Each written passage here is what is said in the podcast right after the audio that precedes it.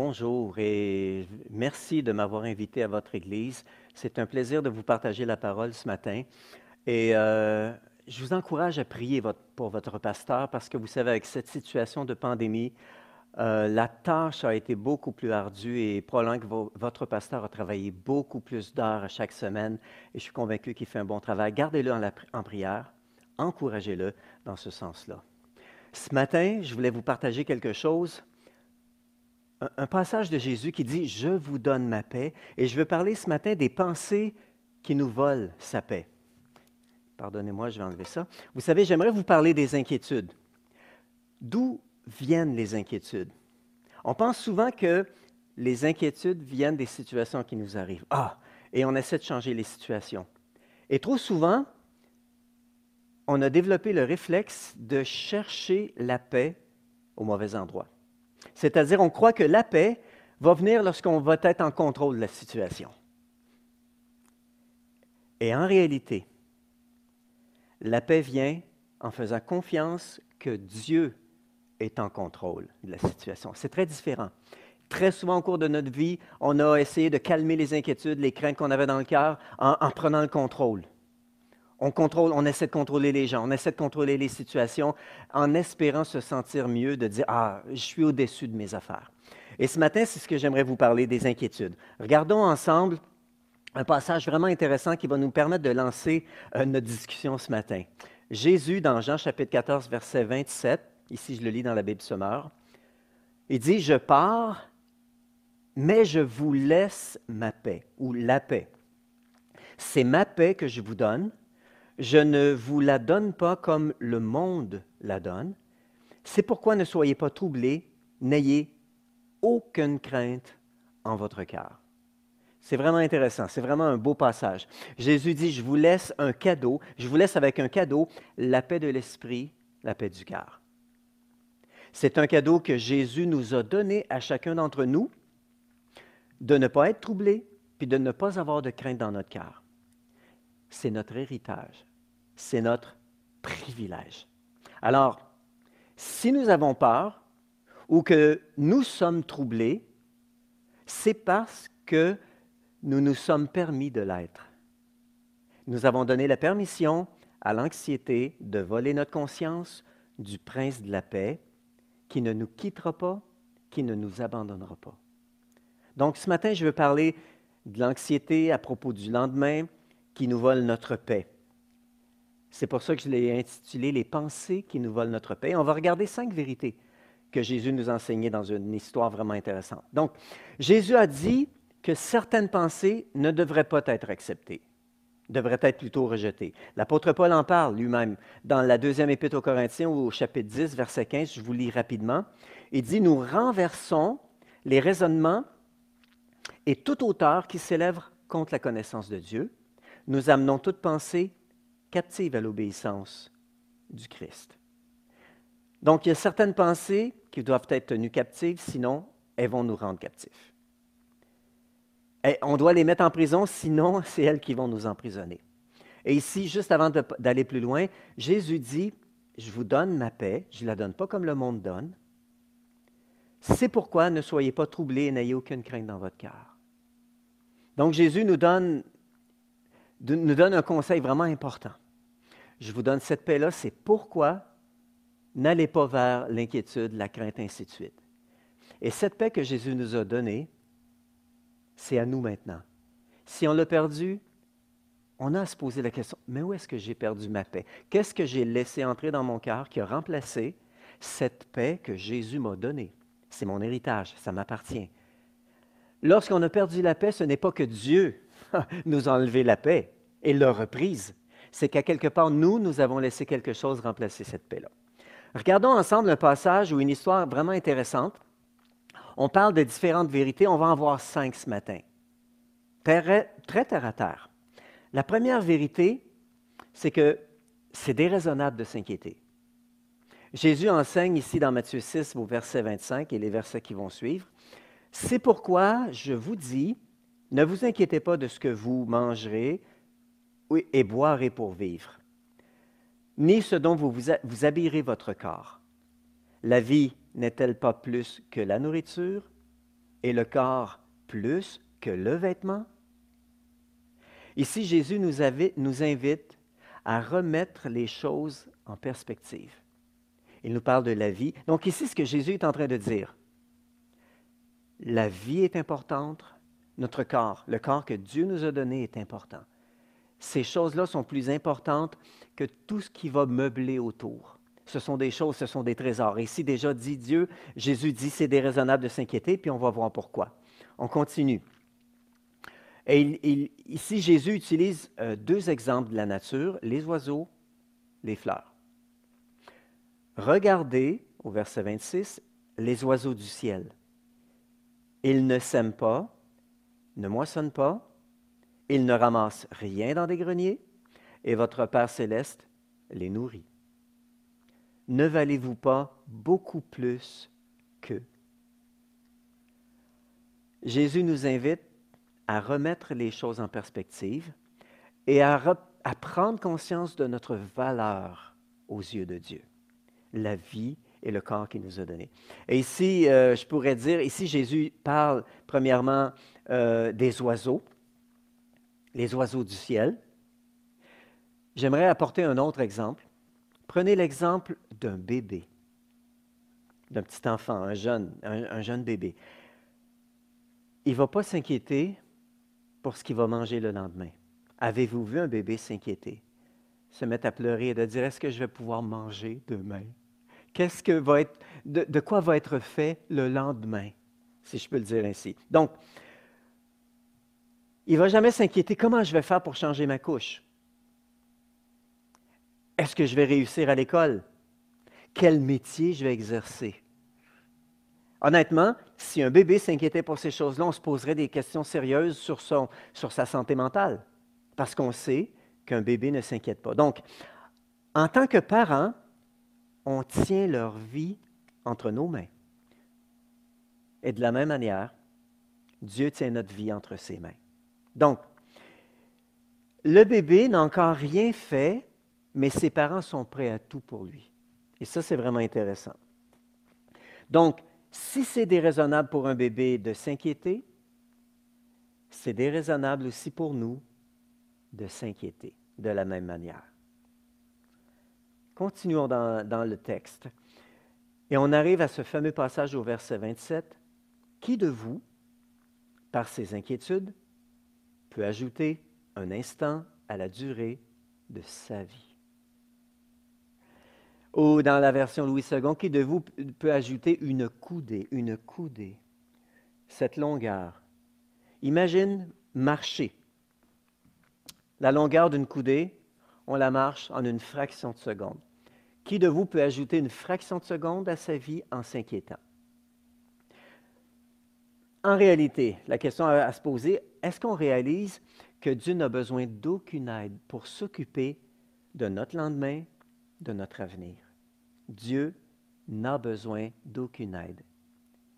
Et il n'a pas non plus besoin de nos inquiétudes. Donc, non seulement c'est inutile, parce qu'ici, la deuxième vérité, c'est que de s'inquiéter, c'est inutile. Et c'est ce que Jésus nous montre. Qui de vous, par ses inquiétudes, va ajouter une fraction de seconde à sa vie? Personne. C'est ça la réponse. Donc, non seulement c'est inutile, mais en plus, c'est dommageable pour notre santé, de s'inquiéter de cette manière-là. Donc, en plus que c'est, je dirais même en plus, c'est en dehors de notre juridiction, c'est-à-dire ce n'est pas notre mandat.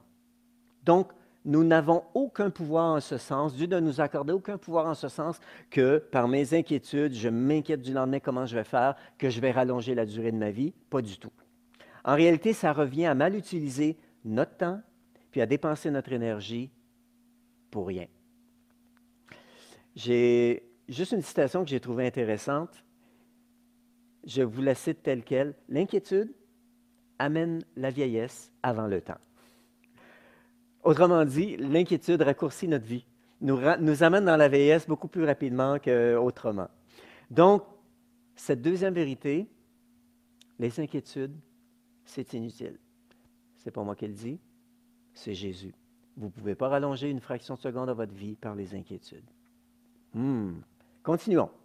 Une troisième vérité, s'inquiéter, ce n'est pas naturel. Jésus continue encore avec la même pensée au verset 28. Et pourquoi vous inquiétez au sujet du vêtement?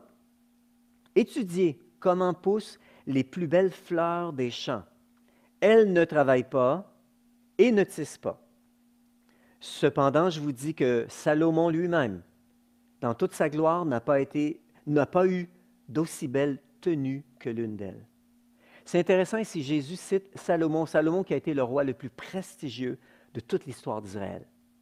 Je dirais le roi le plus riche, le roi qui a, développé le plus de choses. Salomon, qui était considéré comme le roi le, plus opulent, si je peux le dire. Et Jésus utilise son exemple. Il dit, même Salomon n'a pas été vêtu comme Dieu a créé une simple fleur. Donc, avez-vous vu un oiseau s'inquiéter de ce qu'il va manger le lendemain? Est-ce qu'il y aura des insectes le lendemain? Non, les oiseaux se réveillent le matin, pleins de confiance, et trouvent leur nourriture. La nature ne s'inquiète pas. Et ici, on parle des fleurs. Ce n'est pas naturel de s'inquiéter. C'est ce qu'on voit ici dans ce passage. C'est ce que Jésus souligne. Il prend l'exemple de la nature. Autrement dit, lorsqu'on lit ça, on voit clairement que Dieu ne nous a pas créés pour nous inquiéter. S'inquiéter, pour moi, c'est comme voir le lendemain comme si notre Père céleste n'existait pas. Ça ressemble à ça, s'inquiéter. Ça revient à moi, comment je vais faire, comment je vais me débrouiller, qu'est-ce qui va m'arriver? Alors c'est comme si je regarde le futur sans la présence de mon Père céleste qui est rempli de bonté. Donc, c'est de s'imaginer un monde sans notre Père céleste qui prend soin et qui, qui pourvoit nos besoins. J'ai lu une autre citation que j'ai trouvée intéressante concernant l'inquiétude. L'inquiétude est une mauvaise utilisation de l'imagination. On s'imagine plein de scénarios qui n'arriveront jamais. Je me souviens d'avoir lu euh, un texte d'un homme politique du passé qui a vécu, euh, je ne me souviens pas même si c'était Churchill, mais qui disait, j'ai eu beaucoup de problèmes dans ma vie, mais la majorité ne sont jamais arrivés. Sous-entendant, je m'inquiétais pour rien. Je me faisais des images, des, des scénarios qui ne sont jamais arrivés. Donc, troisième vérité, s'inquiéter, ce n'est pas naturel. L'inquiétude, c'est une mauvaise utilisation de notre, imagination. Simple, mais quand on ne prend pas le temps de regarder ces textes-là, c'est ce qu'on voit ici, dans ce texte-là. On continue une quatrième vérité que Jésus a voulu vraiment nous enseigner.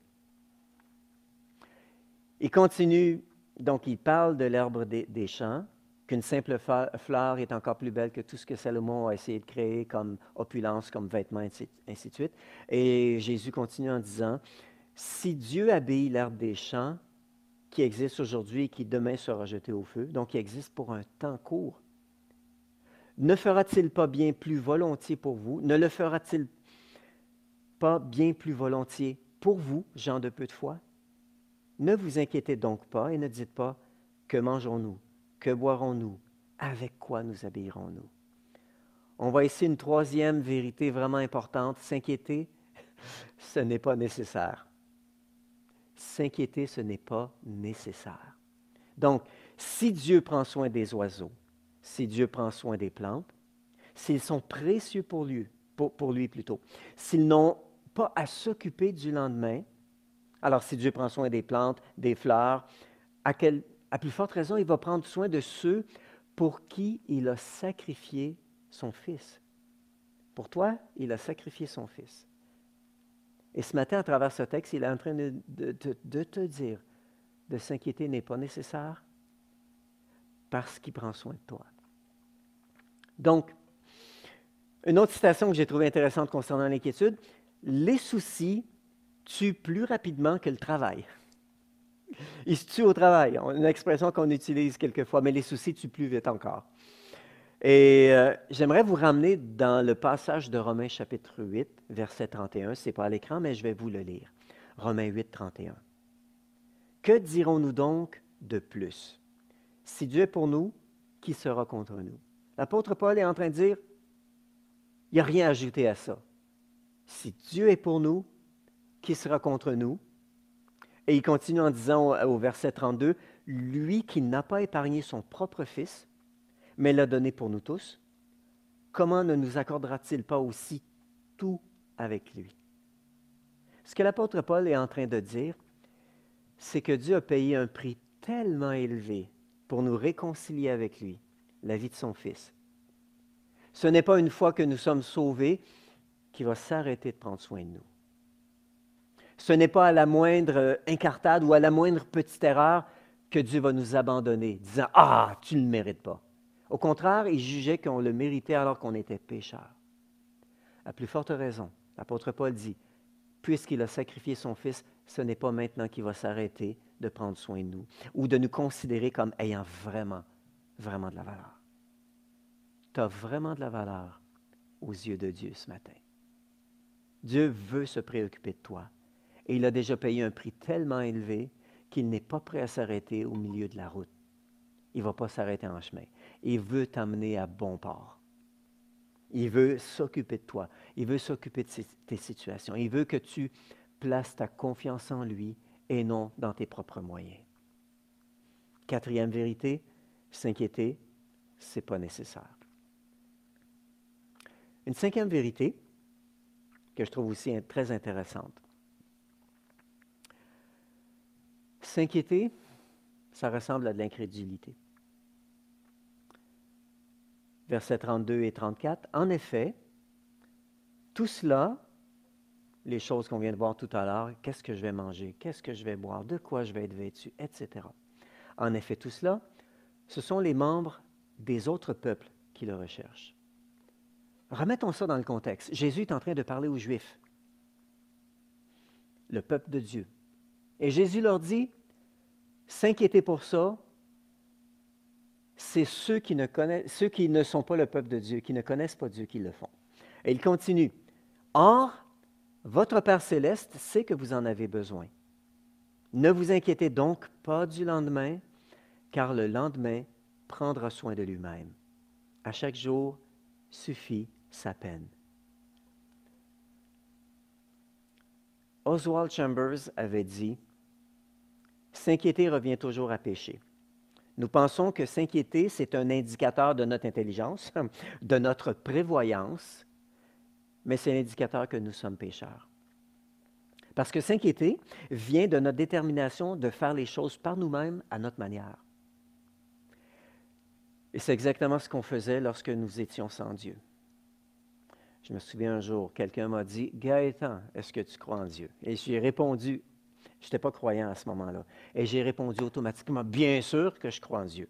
Mais ma notion était, Dieu fait ce qu'il veut de son côté, moi, je vis ma vie à ma manière, c'est moi qui décide. C'était ça ma notion de, oui, je crois en Dieu, je crois que Dieu existe, mais qu'il n'a pas aucune implication dans ma vie. Et ça, euh, euh Chambers disait, ben, s'inquiéter, ça ressemble à ça, puis finalement, c'est comme les pécheurs, en réalité. S'inquiéter, c'est de rechercher mon propre intérêt, et non ce que mon Père a prévu ou bien ce qu'il désire pour ma vie. C'est de désirer voir accomplir mes plans et non de permettre à Dieu d'accomplir sa volonté. En réalité, les inquiétudes sont un indicateur de qui est en contrôle de ma vie. Comme je l'avais mentionné au début, on a trop souvent développé le réflexe, l'habitude de calmer nos inquiétudes en prenant le contrôle d'une situation. Et Jésus nous dit, la paix va venir en réalisant que Dieu est en contrôle de la situation. Hmm. Les inquiétudes sont un indicateur de qui est en contrôle de ma vie. L'incrédulité, c'est le péché qui peut nous empêcher d'entrer au ciel. On a vu ça dans la parole de Dieu. Je ne veux pas dire que s'inquiéter va nous empêcher d'entrer au ciel. Absolument pas. Mais Jésus dit que s'inquiéter, ici, c'est de l'incrédulité. Donc, s'inquiéter, comme on avait vu tout à l'heure, s'inquiéter, c'est déraisonnable. S'inquiéter, ce n'est pas naturel. S'inquiéter, c'est inutile. S'inquiéter, ce n'est même pas nécessaire. C'est de l'incrédulité. Hmm, prenons une grande respiration, laissons entrer ces vérités dans notre cœur. Mais voici, en terminant ce que Jésus raconte, voici la solution. Et c'est ce qui est le plus important ce n'est pas le diagnostic qui est le plus important pour soigner une maladie, c'est seulement la moitié. Lorsqu'on a diagnostiqué, on peut dire, OK, maintenant, voici comment on va traiter. Le plus important, c'est la solution. Voici ce que Jésus apporte comme solution. Le verset 33, toujours dans ce même passage dans Matthieu chapitre 6. Recherchez d'abord le royaume et la justice de Dieu, et tout cela vous sera donné en plus. Je suis conscient que beaucoup d'entre nous, on a souffert euh, suite à la pandémie de COVID, de la COVID-19. Certains ont perdu leur emploi, certains ont été au chômage, donc ont eu des, des pertes de revenus, des réductions de revenus. Certains autres, vous êtes entrepreneurs et vous vous posez des questions, comment je vais faire pour m'en tirer? Comment je vais faire pour la survie de mon entreprise? Il y a beaucoup de situations comme cela. Et quelquefois, on croit que j'ai le droit de m'inquiéter parce que la situation, il y a une situation qui est anxiogène, il y a une situation qui apporte l'inquiétude. Et à quelque part, si on veut réellement mieux réfléchir, on a besoin d'aller chercher ce que Dieu veut nous communiquer. Premièrement, le seul antidote efficace contre l'inquiétude, c'est de rechercher de tout mon cœur son royaume, sa volonté, ses plans parfaits pour ma vie. Donc, rechercher la présence de notre Papa céleste d'être assoiffé de sa présence, de, valoriser sa présence plus que la simple connaissance de la parole. La parole doit nous conduire à une expérience, doit nous conduire à une relation avec Dieu. C'est la raison pour laquelle elle est là, pour qu'on puisse découvrir Dieu. Donc, le but de ma vie n'est pas de connaître la parole, le but de ma vie est qu'à travers la parole, je connaisse Dieu. Pas que je connaisse des choses à propos de Dieu, mais que je découvre comment être en relation avec Dieu et avoir une, une intimité avec lui, une relation intime qui va me permettre de le connaître. Donc, on doit avoir le désir de voir sa volonté parfaite s'accomplir, mais surtout de, de connaître son cœur. Donc, Dieu veut que nous ayons toute la liberté de le connaître. Donc, il s'est occupé pour nous des autres choses qui nous donnent par-dessus. Cherchez d'abord le royaume de la justice de Dieu. Et tout ça, ce que vous avez besoin, vous sera donné en plus. Wow! C'est vraiment une belle promesse, vraiment une belle promesse. Donc, je vous, laisse avec deux passages et on va juste prier en terminant. Il y a deux passages qui, sont intéressants, qui vont nous aider dans notre euh, conversation. Dans Jean chapitre 17, verset 3, qui est ce qu'on appelle la prière sacerdotale, Jésus nous dit, la vie éternelle, c'est qu'ils te connaissent, toi, le seul vrai Dieu, et celui que tu as envoyé, Jésus-Christ.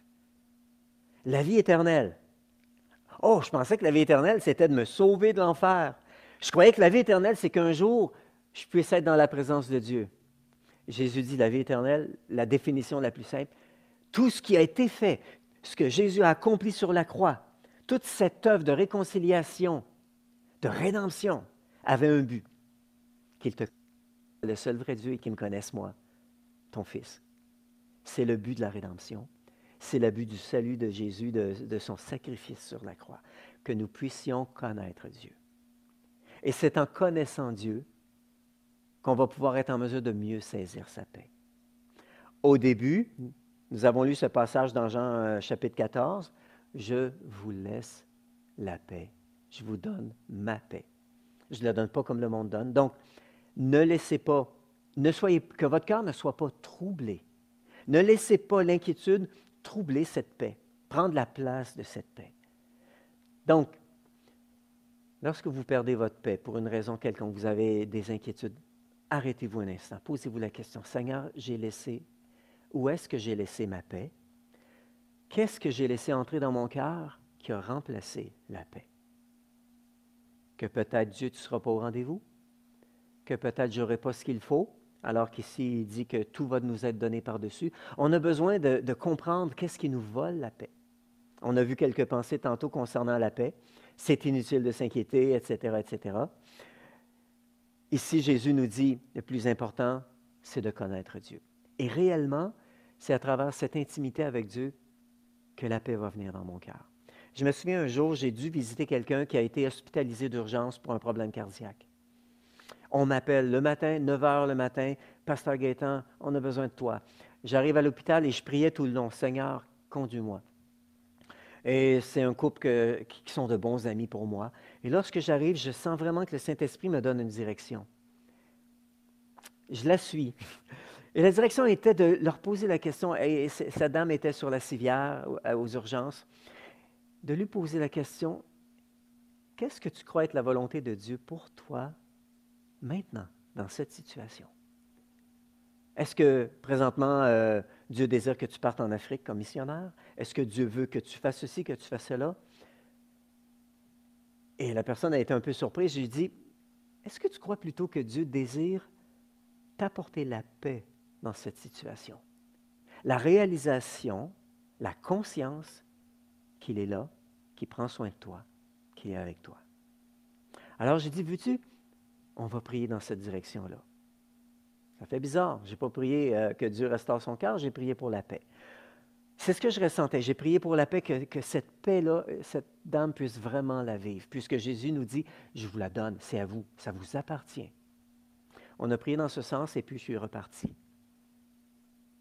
Et 30 minutes plus tard, peut-être, mettons 35, je reçois un appel pour dire Hé, hey, Pasteur Gaétan, on nous a donné le congé de l'hôpital. Les gens, les, gens ont vérifié, puis tout est revenu à la normale. Ils ne comprennent pas, il n'y a rien à faire. Vous n'avez pas d'affaires ici, rentrez chez vous. Ils étaient complètement étonnés. La paix de Dieu. La paix, ce n'est pas juste un mot encourageant, ce n'est pas juste une notion accrochée dans les nuages qu'on ne comprend pas. La paix, la paix, c'est une personne, c'est la présence de Dieu dans notre vie. Je termine avec un passage, Romains 14, verset 17. L'apôtre Paul explique ce que c'est le royaume de Dieu. Tantôt, on a vu Jésus explique c'est quoi la vie éternelle. L'apôtre Paul explique aux Romains c'est quoi le royaume de Dieu. Il dit, en effet, le royaume de Dieu, ça c'est dans euh, Romains 14, 17, c'est la justice, la paix, la joie par le Saint-Esprit. Autrement dit, le royaume de Dieu va se manifester dans notre vie. Et un tiers de cette réalisation du royaume de Dieu, c'est la paix. L'autre tiers, la joie. L'autre tiers, c'est d'être considéré juste devant Dieu par le sacrifice de Jésus. Un tiers du royaume de Dieu, si calculons-le comme ça, c'est la paix. Wow! Voulez-vous, on va prier pour cette paix-là? Pour la paix de Dieu. Fermons nos yeux un instant. Mettez votre main sur votre cœur. Mettez votre main sur votre cœur.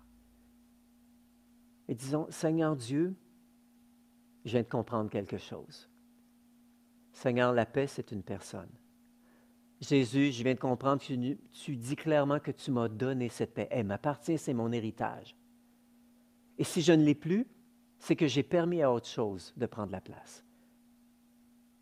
Alors je prie pour chacun de ceux qui m'écoutent, viens Saint-Esprit maintenant, nous révéler dans nos vies ce qui nous vole cette paix. Et viens Saint-Esprit déverser à nouveau cette paix Seigneur Dieu, Papa Dieu, viens déverser dans nos vies cette réalisation que tu es là, cette conscience de ta présence, que tu es bon, que tu veux prendre soin de nous et que tout ce qu'on a besoin pour la vie, tu veux nous le donner par-dessus et que nous, tu nous invites à juste rechercher ton royaume, ta présence, ta justice. Et toi, tu vas t'occuper du reste. Alors, Père, je prie par ton Saint-Esprit de venir déverser la paix dans le cœur de chacun de ceux qui t'écoutent. Et que suite à cette paix, cette paix céleste que tu viens déposer dans nos cœurs, que tu puisses les diriger, que tu puisses leur révéler ce que tu mets à leur disposition, que tu puisses révéler tes plans parfaits pour nous, que tu puisses révéler les stratégies, que tu puisses révéler des directions pour que nous marchions dans ta pleine volonté. Ta pleine volonté, c'est de prendre soin de chacun d'entre nous. Alors merci Saint-Esprit de déverser ta paix dans nos cœurs. Et je te prie dans le nom de Jésus. Amen et Amen. Amen. Que Dieu vous bénisse abondamment. Passez une belle semaine. Ça a été un plaisir d'être avec vous ce matin. Soyez bénis.